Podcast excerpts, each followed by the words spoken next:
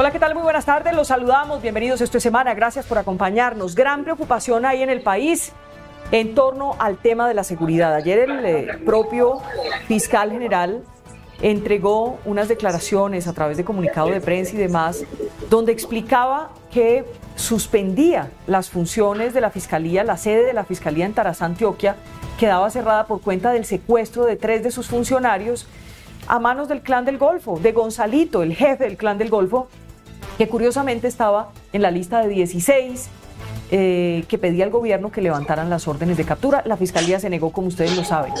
La situación es bien delicada porque además después se supo también que la policía y el ejército pues no hicieron mayor cosa o por lo menos los secuestrados pasaron por esos retenes y no hubo ninguna reacción. La policía reconoció unas horas después que ha tenido dificultades en medio del cese al fuego bilateral. Quiero conversar con gente experta en el tema. Quiero empezar por saludar a Alfonso Gómez Méndez, ex fiscal general de la Nación, ex procurador y demás. Gracias por acompañarnos. Eh, ¿Tiene el micrófono cerrado, Alfonso? ¿Nos escucha? ¿Nos escucha ahí? ahí, ahí la estoy escuchando. Muy bien. Empecemos de una vez, doctor. ¿Ya me escuchan? Sí, señor. Empecemos de una vez, doctor Alfonso Gómez Méndez. ¿Qué le dejó a usted esa, esa declaración, esa alerta que lanzó la Fiscalía? Pues sabe que me retrotrae un poco la historia a las épocas del Caguán, cuando yo era fiscal general de la Nación, y eh, un día llega la fiscal de San Vicente, yo tengo la imagen, llegó como a las ocho y media de la mañana a mi despacho, porque ese día en San Vicente ella había tomado una decisión contra uno de esos guerrilleros, recuerdo la fiscal Maritza Chavarro Anturi, que creo que está todavía en la fiscalía, y eh, llegó como estaba, sandalias, porque le dieron eh, unas horas para salir, que fue cuando hubo una especie en San Vicente, yo hablaba en ese momento de los tres despejes, que hubo un despeje militar, con las salidas de cazadores, el despeje judicial, porque sacaron a, la fiscalía, y el despeje religioso, porque también tuvo que salir el sacerdote de San Vicente del Caguán. Eh, yo asumí inmediatamente, en el caso ya personal de la fiscal, nombrarla acá para salvarla, en fin. Pero eso me hace recordar lo que pasó en ese momento y lo el otro hecho que usted mencionaba, que señalaba el señor fiscal general, de que aparentemente algunas de los funcionarios de la fiscalía pasaron por retenes de la policía y del ejército, me retrotrae otra historia. El caso de las masacres paramilitares, cuando se producían en eh, lugares en donde había retenes del ejército y de la policía, pasaban cualquier cantidad de personas armadas y no se daban cuenta. De manera que esas dos cosas, eh, Vicky, son muy preocupantes. Yo estoy de acuerdo con el fiscal general sobre su preocupación. Habíamos coincidido con él también antes en el sentido de que no estaba bien que se le suspendieran las zonas de captura a reconocidos narcotraficantes que no tienen ninguna eh, connotación política. Pero es muy eh, preocupante el llamado del fiscal. No pensé yo que volveríamos a situaciones como esa. Lo que él ha dicho, que ha tenido que trasladar la fiscalía de Tarazá a Medellín, pues es algo que debería preocuparnos a todos porque la razón de ser, casi que la razón de ser del Estado es el mantenimiento de la seguridad, de la seguridad ciudadana, de la seguridad institucional.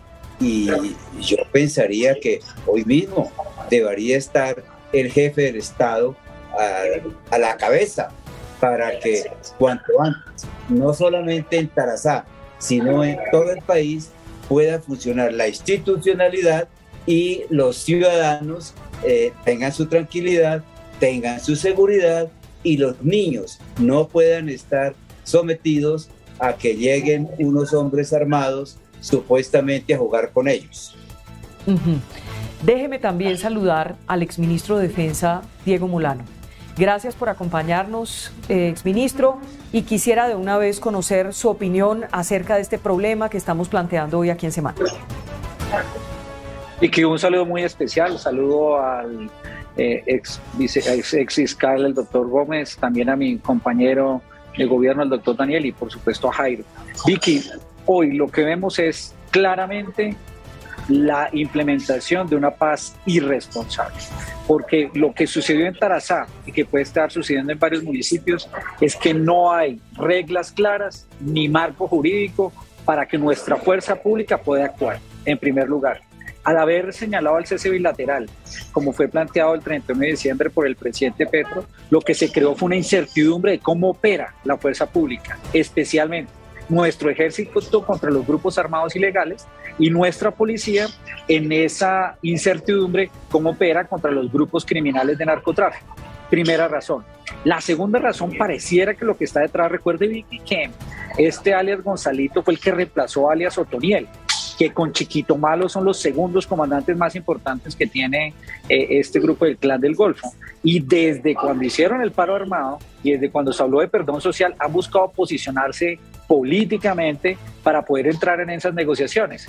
Y lo que estamos viendo es que al haber ya quedado en evidencia que varios de ellos estaban comprando la entrada a esta discusión y estas amnistías que le está pretendiendo al gobierno nacional, los que buscan es hoy tener retaliaciones con las instituciones y nuevamente mandar señales de que sí son políticos y que tienen una orientación política, cuando lo que son es narcotraficantes de la peor calaña.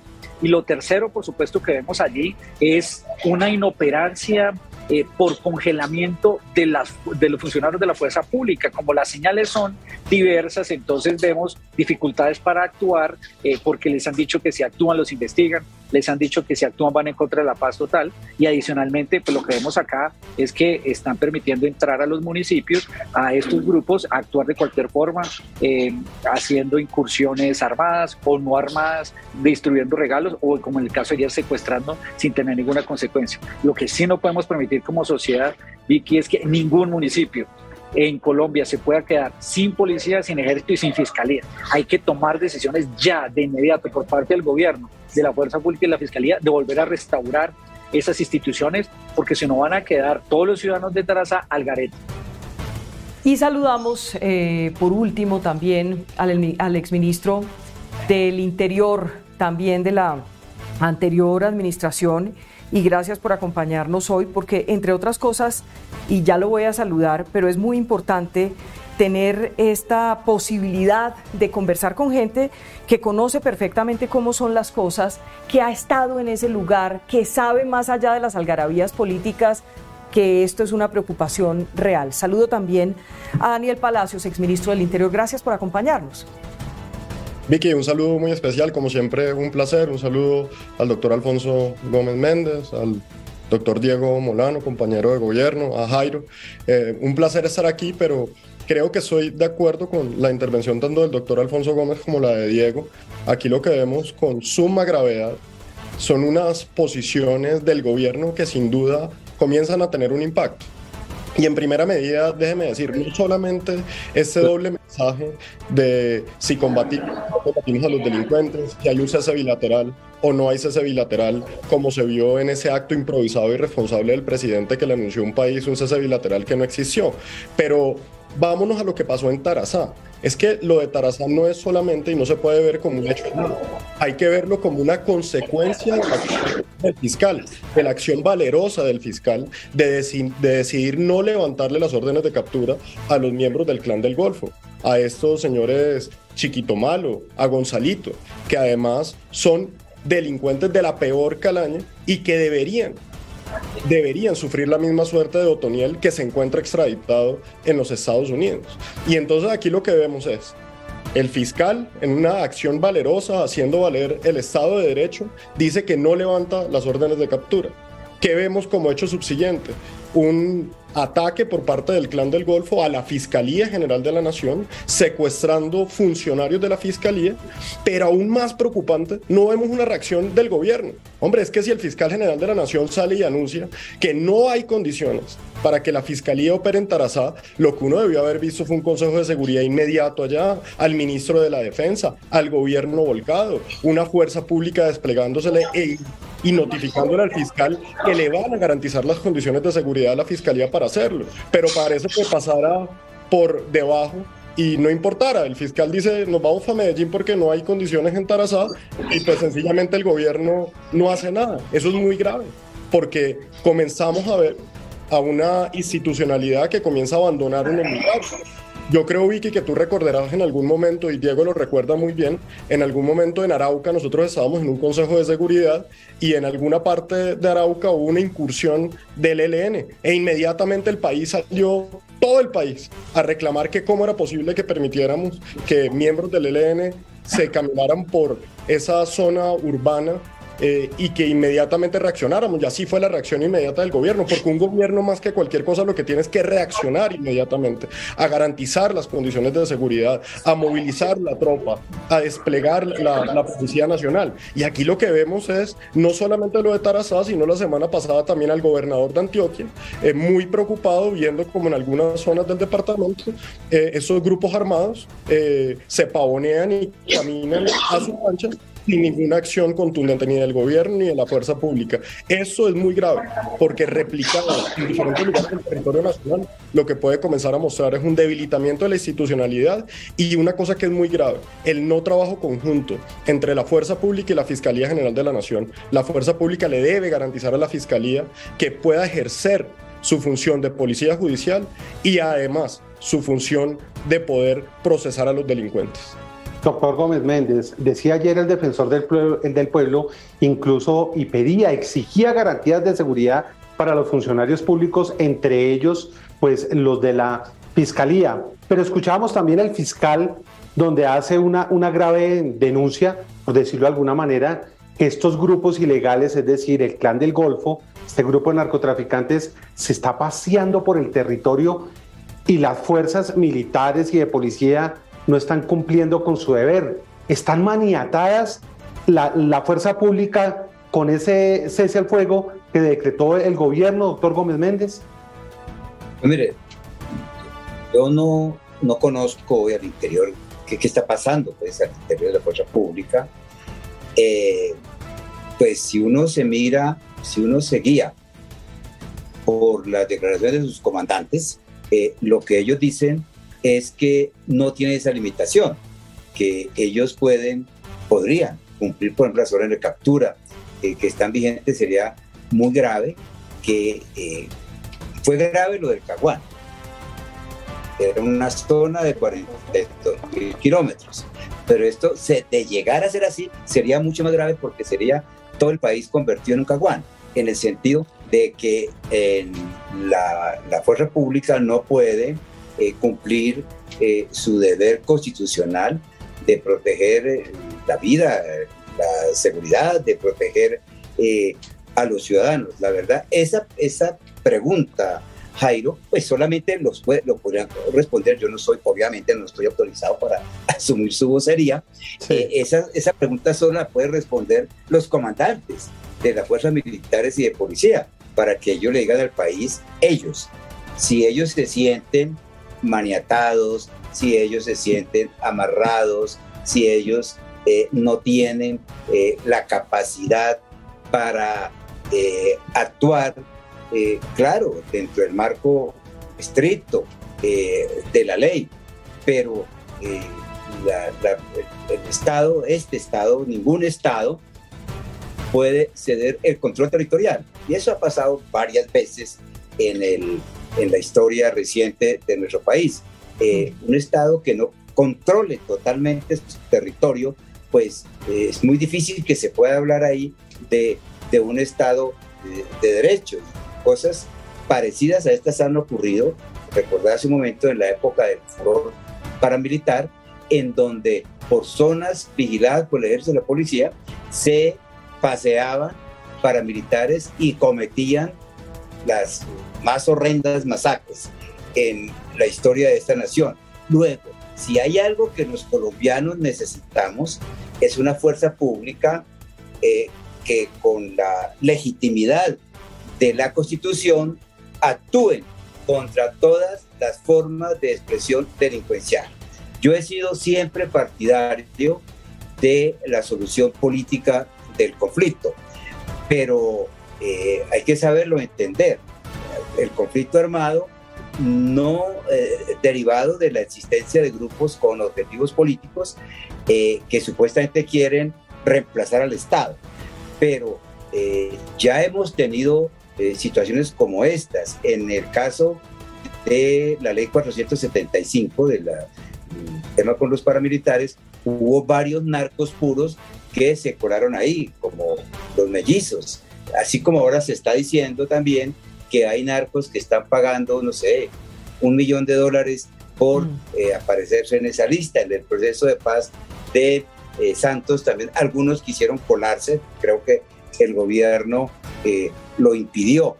Pero para responder la pregunta en, en general, Jairo, lo que no puede perder el Estado es el control territorial. Puede adelantar negociaciones, puede adelantar conversaciones con grupos políticos, no con delincuentes de todos los pelambres, eh, pero eh, eso sí, sin abandonar el control territorial por parte de la fuerza legítima del Estado. Mm, exministro Diego Molano, en ese sentido, el hecho de que la policía, por ejemplo, ayer salga y reconozca que tiene dificultades para afrontar este tipo de situaciones, ¿qué significa? Cuando teníamos a ver cómo le explica usted que fue ministro de Defensa. Teníamos una policía que respondía en todo el territorio nacional y claro, errores, problemas, lo demás, pero que ya tengamos una policía débil que sea capaz de salir y decirle a la opinión pública, básicamente no los puedo cuidar.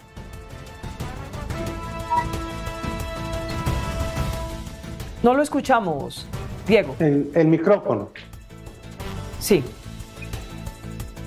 No, no lo estamos escuchando, Diego. No, no sé por qué será que no lo estamos es que sigue apagado el micrófono.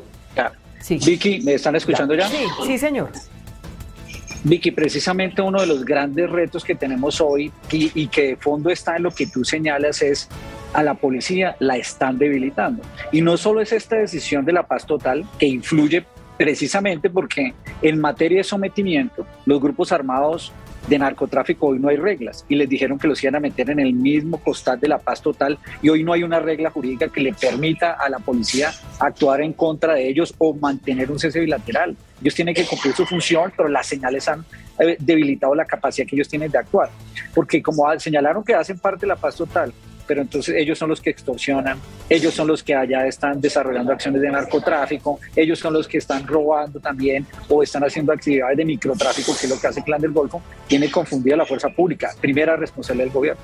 Segundo, decisiones que comienzan a acumularse.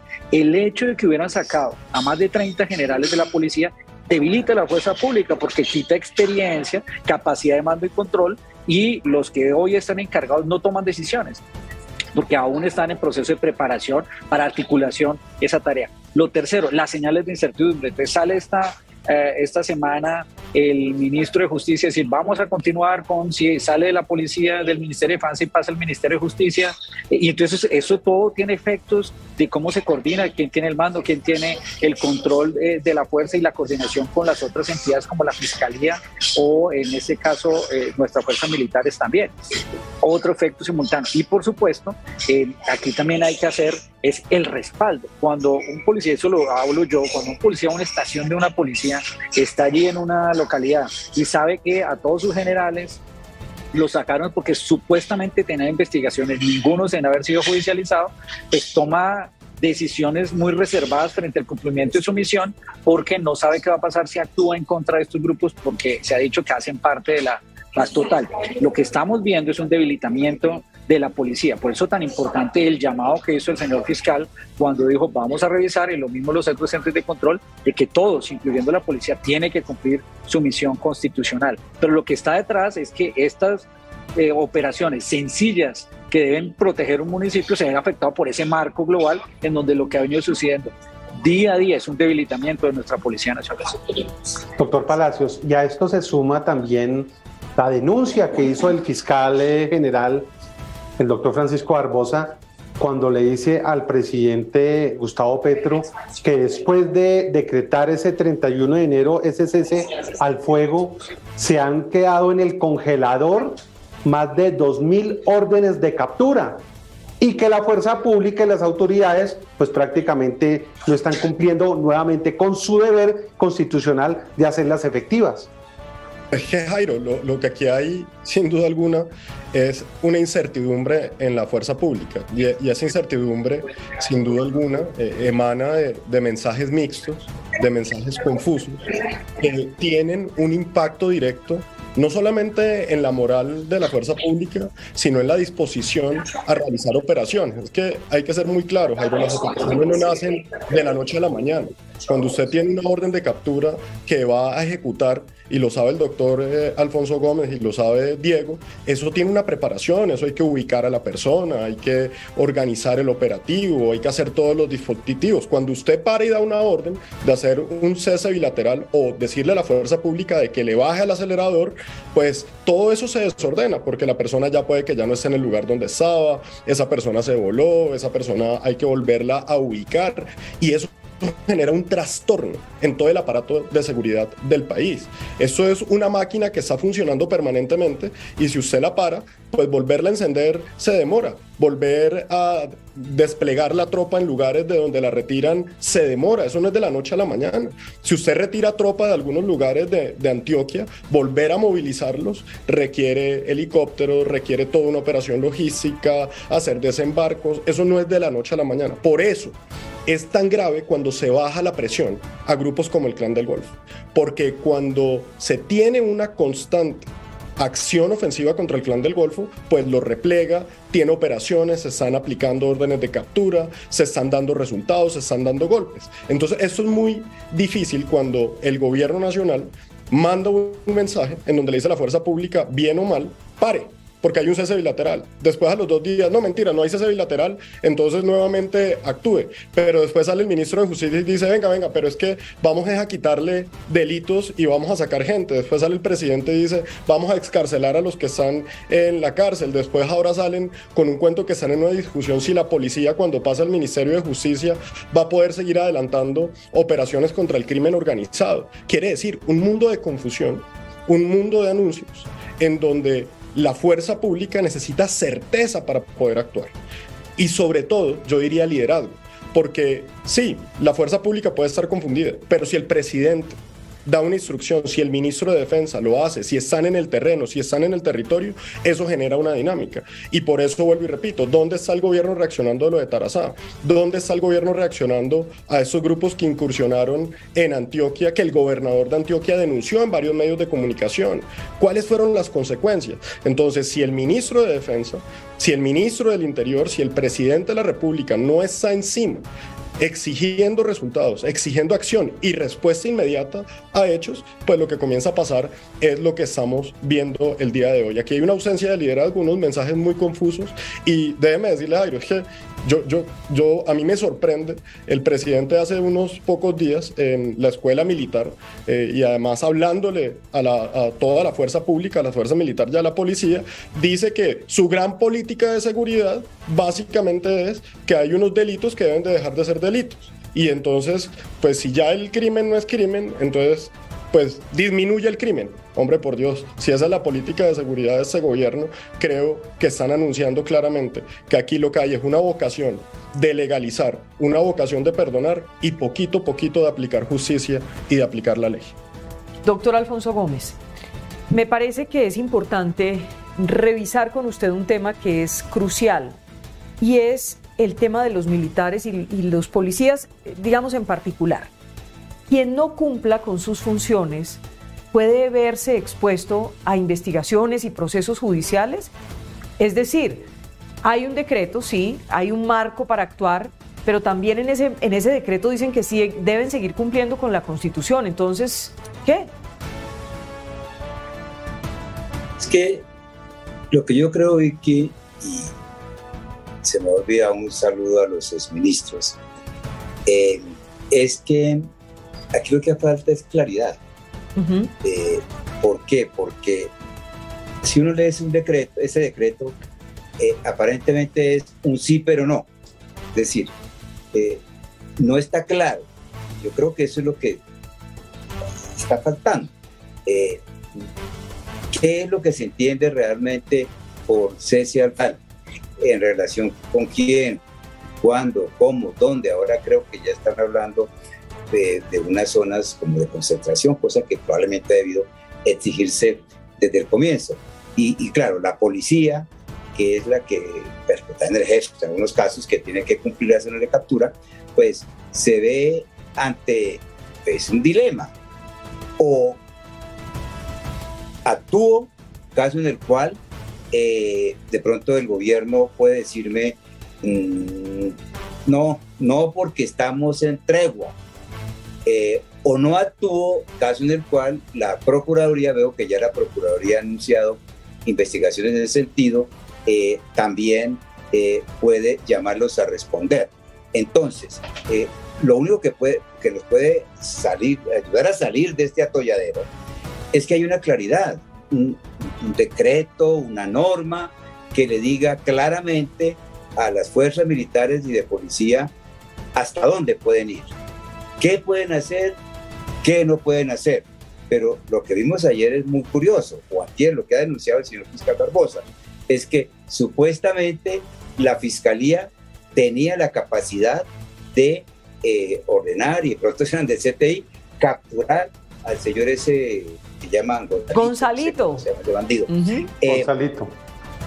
Exacto, exacto. Pero lo que termina es Gonzalito casi que capturando a la fiscalía, es decir, eh, secuestrando a agentes del CTI. Eso desde luego crea una, una incertidumbre. Eh, yo creo que no podemos minimizar la denuncia del fiscal general. Eh, porque eh, la, fuerza pública está en, una situación de incertidumbre, pero eh, por esa falta de claridad que la debería, mm, esa claridad la debería hacer ahora el, gobierno, no sé, en principio un decreto, una reunión con los comandantes para darles unas directrices, eh, para decirles claramente qué pueden hacer y qué no pueden o qué no deben hacer. Pero esta falta de claridad, esta incertidumbre es la que eh, nos lleva a esa, a esa situación.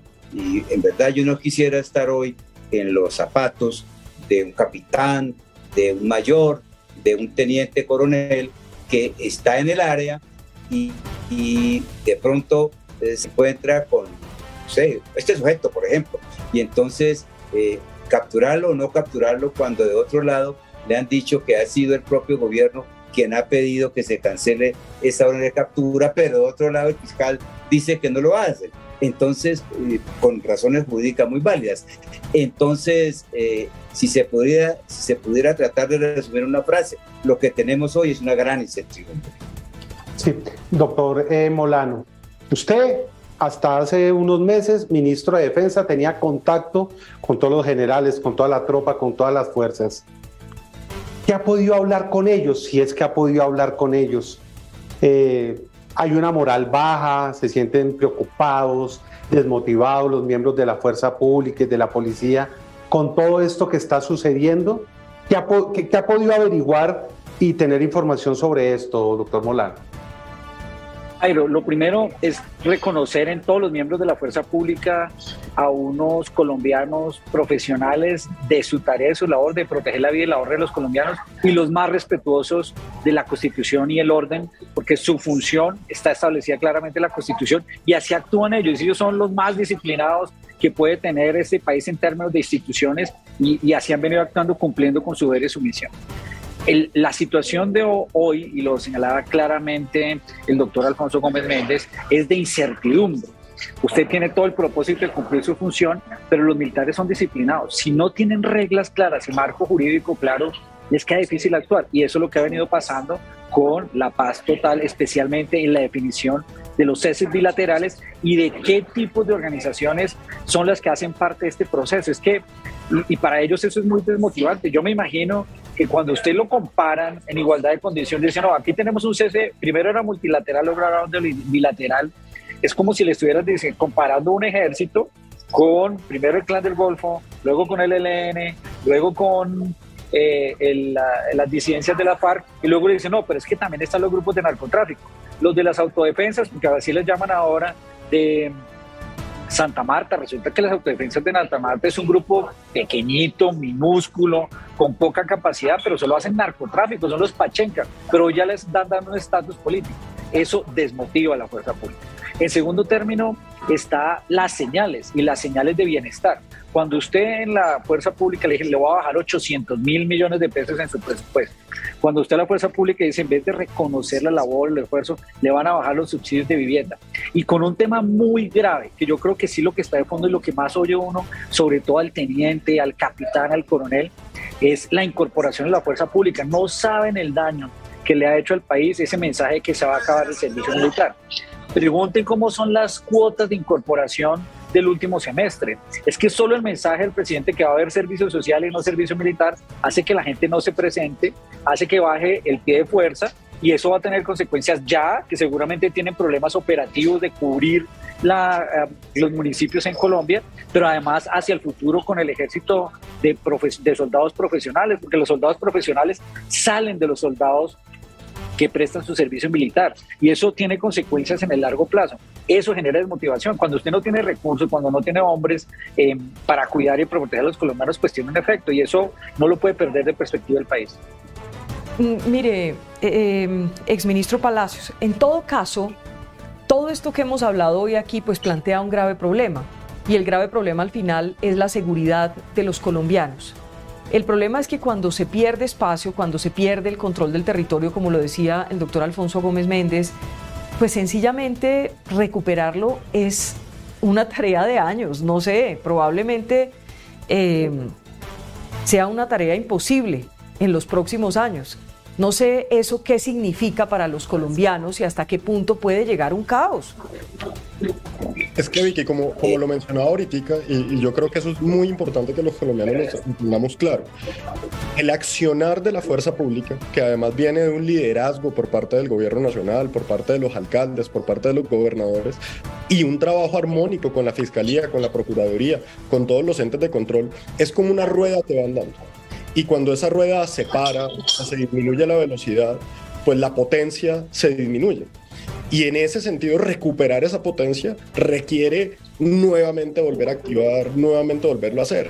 Eh, la fuerza pública como opera es, es muy engranada, en donde hay labores de inteligencia, de recolección de información, ubicación de blancos, armar ese blanco, organizar, planificar una operación, poder hacerla. Control territorial implica tener unas unidades desplegadas en ciertos lugares. Y cuando usted comienza a retirarlos, cuando usted comienza a limitarle esas capacidades, cuando comienza a debilitar la inteligencia, pues recuperar esa capacidad y volver a llegar a ese estado operacional en el que se estaba, pues no es fácil. Y todavía peor aún cuando eso se le suma eh, la incertidumbre que muy bien ha mencionado el doctor Alfonso Gómez y que compartimos aquí con mensajes en donde uno ya no sabe qué hacer. Le, le, pongo un ejemplo. Hoy uno ve en el plan de desarrollo dentro de las facultades extraordinarias que está pidiendo el presidente, que además parece increíble, está pidiendo una facultad extraordinaria para él ser el que regula el uso de la droga. Básicamente a través de facultades extraordinarias el presidente va a tener por seis meses la facultad de hacer la regulación del uso de la droga. Eso póngalo en la cabeza de un miembro de la policía, un soldado que está en erradicación de cultivos o que está combatiendo el narcotráfico o el policía en un barrio que tiene que combatir la olla de microtráfico. Es unos mensajes de incertidumbre absoluta sumado a debilitamiento de la capacidad. Y cuando decimos debilitamiento de la capacidad, vuelvo y lo repito, sencillamente es, eso es como cuando usted apaga una fábrica, volverla a encender, eso, eso toma tiempo cuando usted saca empleados expertos de esa fábrica, mientras vuelve a tener el personal idóneo para que lo lleve al nivel óptimo de producción, se demora. Entonces sí, tenemos que prepararnos, Vicky, para que eso tenga una consecuencia, porque esa apuesta del gobierno de volver a narcotraficantes y a organizaciones criminales actores de una supuesta paz total, en donde los están volviendo actores políticos, cuando como bien lo, lo mencionaba ahorita Diego, aquí hay organizaciones delincuenciales, organizaciones dedicadas al narcotráfico que las están tratando de vincular a un proceso de paz, cuando lo que ha venido el ejército, la policía, la fuerza pública y todos los aparatos de inteligencia del país es desmantelando. Entonces esa capacidad se va perdiendo. Pero yo quisiera hacer una última observación. Lo que es absolutamente peligroso es que nuestra fuerza pública y el gobierno no apoya a la fiscalía en la labor que la fiscalía tiene que hacer. No solamente de hacer efectivas las órdenes de captura que tiene que hacer en materia de policía judicial, sino también en protección a los miembros de la Fiscalía General de la Nación. Porque entonces lo que queda es un tufillo, Vicky, de que quienes se le oponen a la política del gobierno o si no están de acuerdo con la política del gobierno, los dejan solos. Y eso es un mensaje muy grave, porque si lo que nos están diciendo aquí es que quienes nos oponemos a la forma como el gobierno está conduciendo esta paz total, o a quienes le quiere levantar órdenes de captura, los van a dejar solos, eso es un mensaje preocupante, no solamente para la institucionalidad, sino también para la oposición democrática que hay en Colombia. ¿Y usted qué tiene tan... Sí, doctor Molano. No, permíteme agregar un tema de, una reflexión muy importante, retomándolo Daniel y tu pregunta. Es que al país no se nos puede olvidar lo que pasó en el Caguán. En el Caguán tuvimos una zona de extensión concentrada, en esa época eran 40 mil hectáreas, en donde no solo se habilitó la presencia de la fuerza pública, sino que permitió el fortalecimiento militar y político de las FARC. Y después, ¿qué tuvo que hacer el país para montar una fuerza de tarea Omega, y, concentrar todos los esfuerzos para recuperar esas tres zonas. Los más afectados allá no es la fuerza pública porque parece su función. Los más afectados en ese momento, ¿qué es lo que está sucediendo hoy? Es que cuando tú permites ese debilitamiento, la no presencia de la fuerza pública, en los otros se fortalecen. Uno ve grupos armados como el clan de grupos fortaleciéndose en su capacidad de armas, en su capacidad de movilización, en su capacidad de extorsión. Y al final, ¿quién resulta involucrado?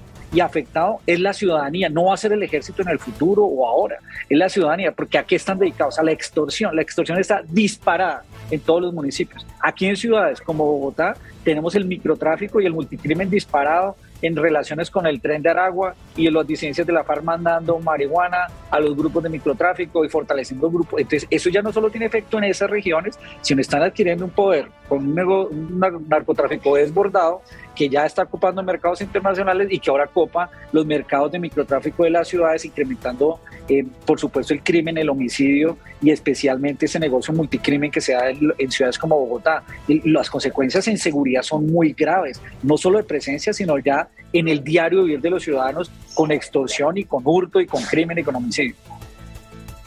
Y a esto hay que no perder de vista, doctor Gómez Méndez, algo que han tocado así y es eh, la presencia de las disidencias de las FARC en diferentes municipios.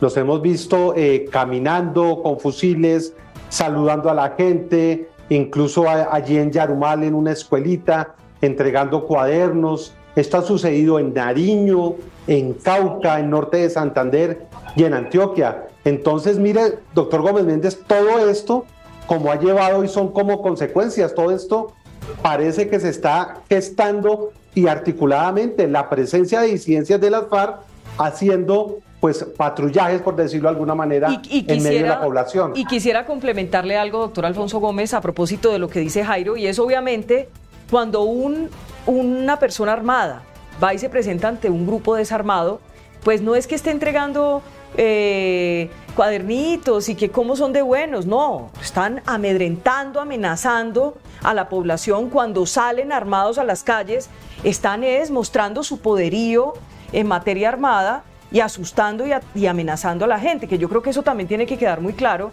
porque cuando salen los, los criminales con unos niños, hombre, ¿qué van a poder hacer los niños? Los están amenazando y a sus papás porque les están diciendo aquí estamos, tenemos a sus hijos y aquí estamos. Sí, eh, Vicky, voy a contestar esta pregunta como les dicho la productora y tendría que retirarme. Y voy a hacerme la garceada. Tranquilo. otro programa, eh, porque obviamente hay muchas cosas en relación con los proyectos que profundizar. Eh, porque claro, esto que está pasando es muy grave pero viene no solamente de ahora, es decir, esto es el resultado, sí, de unas políticas equivocadas como estas, en las cuales hemos coincidido con los ministros eh, Molano y Palacios, pero eh, muchas otras cosas vienen de atrás. Ahorita se habla del Caguán, pero hay que decirlo también, que el Caguán, por ejemplo, lo aprovechó el gobierno de Pastrana para utilizar el, el Plan Colombia para fortalecer la fuerza pública. Entonces, al presidente Uribe, pues eh, combatir en la forma aceptada en que lo hizo eh, la, la, subversión armada. Y en cuanto al control territorial, hemos tenido épocas anteriores también en que, por ejemplo, el Cauca, el Cauca, todo el Pacífico, el Chocó, el Catumbo, en donde pues entre ellos se mataban, que no había nadie ahí que pusiera orden. Esto nos tiene que llevar a profundizar mucho más allá sobre lo que es una política de seguridad, si la política de seguridad puede ser simplemente hacer consejos de seguridad cuando ya las cosas han pasado y pasar y anunciar recompensas. Esto que nos está pasando nos debería llevar realmente a eso que yo llamo a esa eh, reflexión profunda. Eh, en el caso del presidente Santos fue eficaz la, el, proceso, el, proceso de, paz con la paz, pero cometieron un error gravísimo, dos errores que han tenido incidencias después. Uno, el haber anunciado precipitadamente que harían, eh, darían beneficios por erradicar, entonces aumentó considerablemente, exponencialmente el cultivo, los cultivos ilícitos. Dos, que no copó las zonas. Donde salió las FARC, la fuerza pública no copó esas zonas que dejaban las FARC.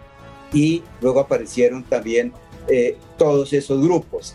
Y eh, también lo que ha pasado con el plan del Golfo, que no es una, otra cosa que una expresión del paramilitarismo.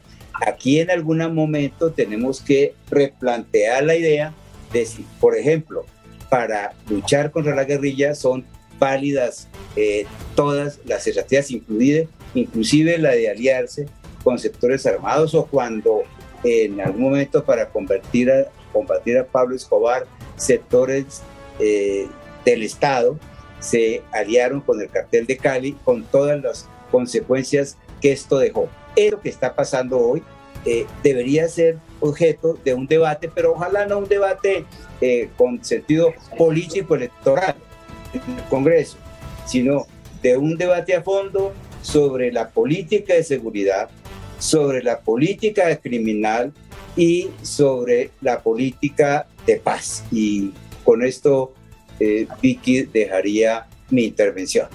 Bueno, señor, le agradecemos muchísimo Gracias por acompañarnos hoy en semana. Me quedo unos minutitos más con los exministros, pero de verdad, mil gracias, exfiscal. Muchas gracias. Que tenga un feliz día.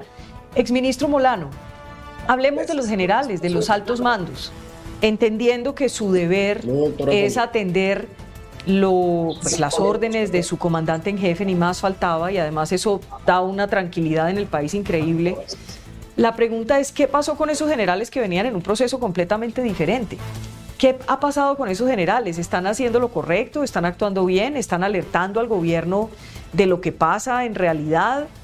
¿Qué está pasando con esos generales? Usted que los conoció bien. Vicky, una reflexión frente al tema de general. ¿Cuánto le toma a una república como Colombia de sus fuerzas militares formar un general? Un general para llegar a ser comandante de su fuerza le puede tomar 36 años. 36 años de experiencia. Si es tropero, de caminarse y recorrerse el país, de manejar la tropa.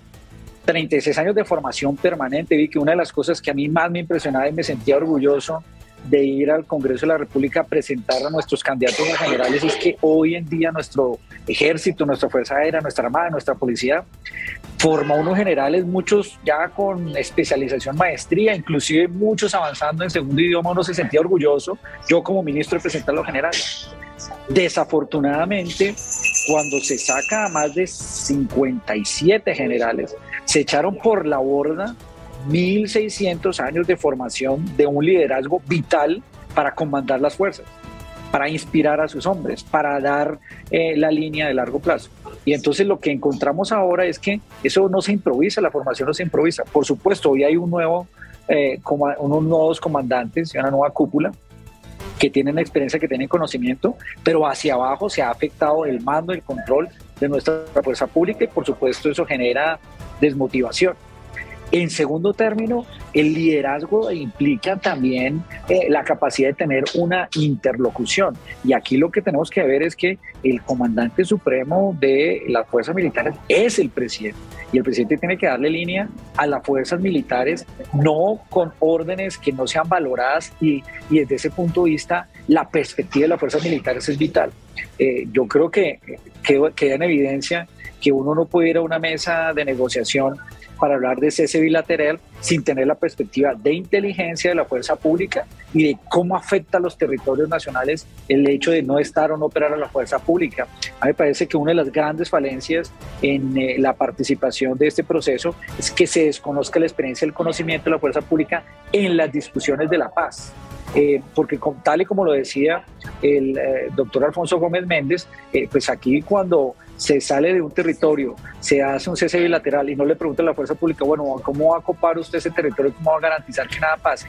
Eh, pues se está afectando y, sucedió lo que sucedió después de que se hizo el cese bilateral sin tener las consideraciones de la fuerza pública. Para mí esos son los dos problemas, los lineamientos que se le da a los generales y segundo, el poder escuchar la experiencia, la perspectiva eh, que ellos tienen sobre la realidad del territorio. No hay nadie más en Colombia como un general, como la fuerza pública que tenga el conocimiento de qué pasa en la última vereda, en los ríos del Guaviare, en las costas eh, de nuestro Chocó, en la, en la, misma Tarazá. O sea, es que alrededor de Tarazá están dadas todas las condiciones de un multicrimen muy extraño y una mezcla entre el clan del Golfo, el ELN, las disidencias de la FARC. Allá la perspectiva de la fuerza pública frente a cualquier actuación de paz debería ser escuchada y eso no está pasando. Y entonces, doctor Palacios, uno pensaría que no hay una, como, una comunicación clara, por decirlo de alguna manera, entre el gobierno nacional y sus fuerzas militares, porque parece que ahí es donde hay algo que está faltando para tener una directriz clara de cómo deben actuar los miembros de la fuerza pública. Pues Jairo, lo que, lo que yo te diría, y yo creo que en eso hay que ser muy claro, nuestra fuerza pública, y, y, cada día lo demuestran más, y por eso es impresionante. Yo recuerdo hace siete meses, ocho meses, a quien hoy es el presidente de la República, pasársela constantemente desacreditando la fuerza pública, insinuando golpes de Estado, insinuando una fuerza pública que violaba los derechos humanos. Eh, y hoy la muestra está clara y usted lo recordará, Vicky, cuando inclusive insinuaban que la fuerza pública no iba a dejar que Petro se posesionara y etcétera, etcétera. Aquí lo que se ha mostrado en Colombia es que la fuerza pública es una fuerza pública que respeta al gobierno democráticamente electo. Y en ese sentido, la fuerza pública responde al liderazgo y a las órdenes del presidente y del gobierno nacional. Puede haber algo de confusión, pero yo creo que más allá de confusión lo que hay es claridad por parte del gobierno. Y la claridad por parte del gobierno es que su prioridad no es combatir a los criminales, que su prioridad es buscar un acuerdo en donde a los criminales se les perdonen sus delitos, buscando esa mal llamada paz total que pregona el presidente de la República. Lo que hemos visto no una fuerza, no un gobierno que está pendiente del delito en la calle, sino pendiente de sacar criminales de las cárceles. No a, a un gobierno que está pendiente de garantizar la seguridad en las vías de Colombia, sino dejar que estas eh, grupos criminales eh, se paseen y se pavoneen por lugares del territorio nacional. Y yo quiero ser muy claro, no quiere decir que antes no pasado. Y yo por eso ponía el ejemplo de Arauca o ponía el ejemplo cuando en algunas situaciones pasó en Antioquia. Pero yo sí recuerdo que en el momento que eso pasaba, no solamente el gobierno, sino todo el país exigía una presencia inmediata de la fuerza pública, exigía eh, hacer operativos, exigía eh, doblar los pies, el pie de fuerza para poder llegar y generar esas acciones que desincentivaban a que esos miembros de grupos criminales pudieran deambular por cualquier lugar. Entonces yo creía, y con mucho miedo lo digo, en el sentido de que eh, tal vez podemos seguir jugando un poquitico al tema de que aquí lo que hay es una confusión e incertidumbre y mensajes confusos a la fuerza pública. No, aquí lo que hay es mensajes claros a la fuerza pública. Y el mensaje claro a la fuerza pública es no combata al clan del Golfo. No lo combata porque nosotros estamos negociando con ellos no capturen a Gonzalito porque con Gonzalito lo queremos meter dentro de la paz total. Es que vi que hay que tener claridad. Si el fiscal general de la Nación... Y, perdóneme solo una cosa, cuando los secuestrados hacen ese relato y dicen pasamos por tres retenes del ejército y la policía y nadie hizo nada y nadie evitó eh, ni se percató de la, del paso de Gonzalito que tiene orden de captura y además orden de extradición, pues entonces uno dice apague y vámonos. No, pero es que, Vicky, eso, es muy claro. Mire, mire qué en qué estaríamos hoy si el fiscal general no se hubiera puesto a levantarle las órdenes de captura. Pues Gonzalito estaría tranquilo, sin problema. Pero lo peor de todo es que está tranquilo. El fiscal se opuso, pero igual está tranquilo, Gonzalito. Porque, porque, porque hay claridad por parte del gobierno, porque más allá que la fiscalía no levante la orden de captura, lo que el gobierno está diciendo es, nosotros no vamos a mover un dedo para capturarlo. Quiere decir, ah, sí, claro, señor fiscal, usted no le levanta la orden de captura y bueno, está bien, esa es su prerrogativa y constitucionalmente lo puede hacer. Pero es que como lamentablemente la fuerza pública está bajo el mando del presidente, pues vamos a ver con qué fuerza pública lo captura. ¿Con qué fuerza pública lo captura? Entonces, aquí hay un mensaje que yo diría más bien es claro. Y el mensaje es claro, y yo por eso vuelvo y repito, cuando un presidente de la República se para en una escuela militar y le dice a las fuerzas militares y de policía del país que su política de seguridad básicamente es que el crimen en Colombia va a disminuir porque hay crímenes que van a dejar de ser crímenes. Eso es como decir, Vicky, que la forma que vamos a lograr que los ciudadanos no se vuelen un semáforo es volviendo legal que se lo vuelen. O sea, quiere decir, si yo vuelvo legal eh, que usted se pueda volar un semáforo, pues ya nunca va a haber un comparendo por volarse un semáforo.